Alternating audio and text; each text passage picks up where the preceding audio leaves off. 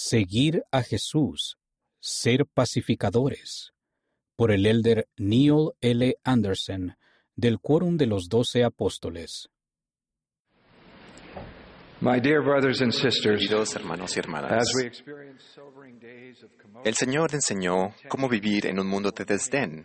deep suffering, our hearts are filled with Sabemos que tenemos una gran gratitud por nuestro Salvador y las bendiciones del Evangelio restaurado. Le amamos a Él y también oramos para que siempre le podamos seguir. El Señor, sabemos que las bendiciones del Internet es una bendición. También es único para nosotros. En un mundo de redes sociales y superautopistas de la información, la voz de una sola persona puede multiplicarse exponencialmente. Esa voz, ya sea verdadera o falsa, justa o prejuiciosa, bondadosa o cruel, recorre instantáneamente el mundo.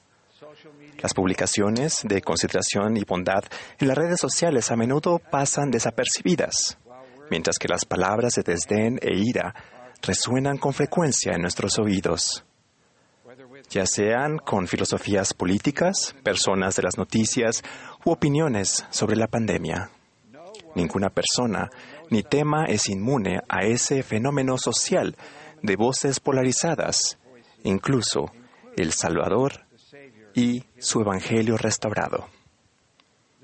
El Sermón del Monte es un mensaje para todos, pero fue dado específicamente para los discípulos del Salvador, para aquellos que habían elegido seguirlo. El Señor enseñó cómo vivir por aquel entonces y ahora en un mundo de desdén. Él declaró, "Bien- Bienaventurados los pacificadores, porque ellos serán llamados hijos de Dios. Mediante el escudo de nuestra fe en Jesucristo, nos convertimos en pacificadores al apagar, es decir, al calmar, aplacar o extinguir todos los dardos encendidos del adversario. Conforme hagamos nuestra parte, su promesa es que seremos llamados hijos de Dios. Cada persona en la tierra es linaje de Dios. Pero ser llamados hijos de Dios significa mucho más que eso. Al venir a Jesucristo y hacer convenios con Él, llegamos a ser su posteridad y herederos del reino, progenie de Cristo, hijos e hijas de Él. ¿De qué manera los pacificadores calman y aplacan los dardos ardientes? Ciertamente no lo hacemos al enmudecer ante a quienes nos denigran. Por el contrario, nos mantenemos confiados en nuestra fe y compartimos nuestras creencias con convicción, pero siempre sin ira ni malicia. Recientemente, tras un artículo de opinión con fuertes palabras que criticaban a la Iglesia, el reverendo Amos C. Brown, líder nacional de derechos civiles y pastor de la Tercera Iglesia Bautista de San Francisco, respondió, Respeto la experiencia y perspectiva de la persona que escribió esas palabras. Dicho eso, yo no veo lo que ve él. Considero uno de los mayores gozos de mi vida el conocer a esos líderes de la Iglesia, entre ellos al presidente Russell M. Nelson. En mi opinión, son la personificación del mejor liderazgo que nuestro país tiene para ofrecer. Luego agregó, Podemos quejarnos de cómo fueron las cosas, podemos negarnos a reconocer todo lo bueno que sucede ahora, pero ese proceder no sanará nuestras divisiones nacionales. Como enseñó Jesús, no erradicamos el mal con más mal. Amamos con gener- generosidad y vivimos con misericordia incluso hacia quienes consideramos nuestros enemigos. El reverendo Brown es un pacificador. Con calma y respeto aplacó los dardos encendidos. Los pacificadores no son pasivos, son persuasivos a la manera del Salvador. ¿Qué nos da la fortaleza interior para aplacar, calmar y apagar los dardos encendidos dirigidos a las verdades que amamos? La fortaleza proviene de nuestra fe en Jesucristo y de nuestra fe en sus palabras. Bienaventurados sois cuando por mi causa os vitupiden y digan toda clase de mal contra vosotros mintiendo. porque vuestro galardón es grande en los cielos, pues así persiguieron a los profetas que fueron antes de vosotros. Dos principios importantes guían nuestro deseo de ser pacificadores. Primero, nuestro Padre Celestial ha dado a cada persona su albedrío moral con la capacidad de elegir su propio camino. Ese albedrío es uno de los mayores dones de Dios. Segundo, con ese albedrío, nuestro Padre Celestial permitió una oposición en todas las cosas.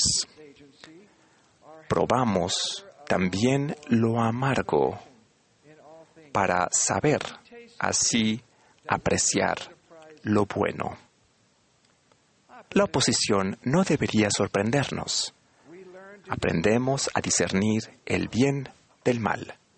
Nos regocijamos en la bendición del albedrío al entender que habrá muchos que no crean lo que nosotros creemos. De hecho, pocas personas en los últimos días elegirán hacer de su fe en Cristo el centro de todo lo que piensen y hagan.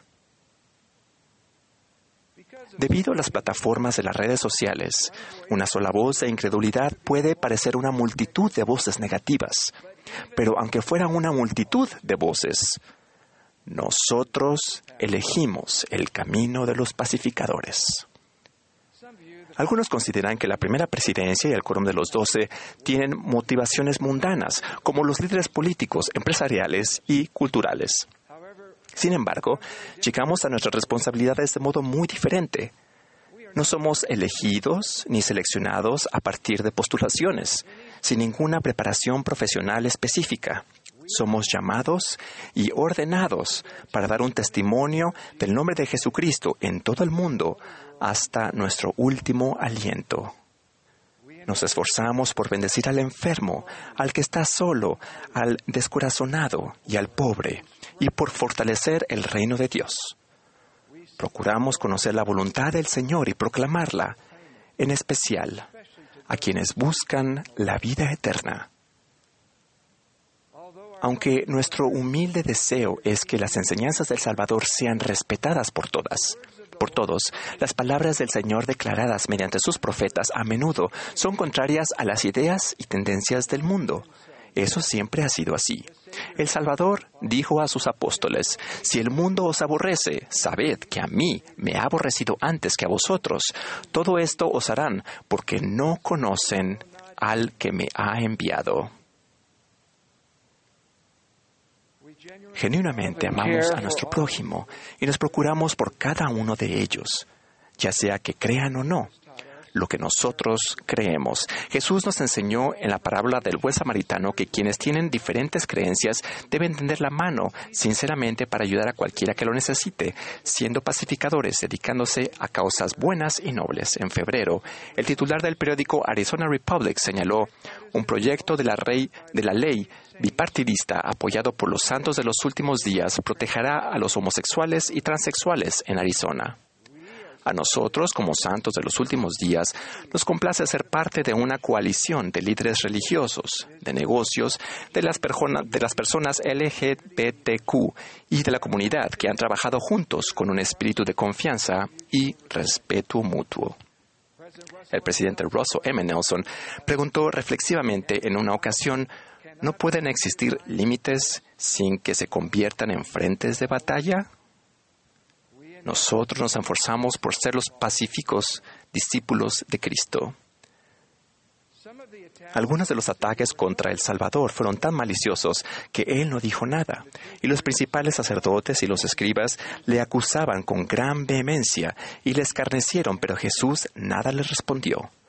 Hay ocasiones en las que ser pacificadores significa resistir el impulso de responder y en vez de ello permanecer callados con dignidad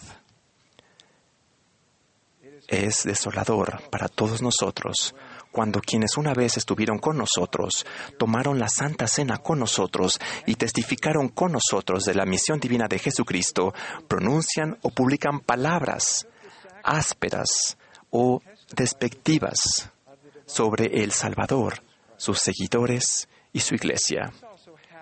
Eso también sucedió durante el ministerio del Salvador. Algunos de los discípulos de Jesús que estuvieron con él durante sus milagros más majestuosos decidieron ya no andar con él. Lamentablemente, no todos permanecerán firmes en su amor por el Salvador y su determinación de guardar sus mandamientos. Jesús nos enseñó a retirarnos de los entornos de la ira y la contención.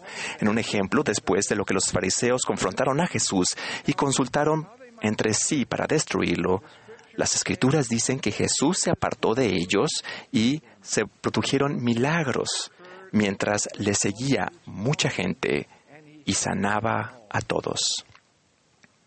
Nosotros también podemos apartarnos de la contención y bendecir la vida de los demás sin aislarnos en un rincón. En Mujimai, República Democrática del Congo, al principio algunos criticaban a la Iglesia al no entender nuestras creencias ni conocer a nuestros miembros. Hace algún tiempo, Katy y yo asistimos a un servicio de la Iglesia muy especial en Mujimaji. Los niños estaban inmaculadamente vestidos, con miradas radiantes y con gran sonrisas.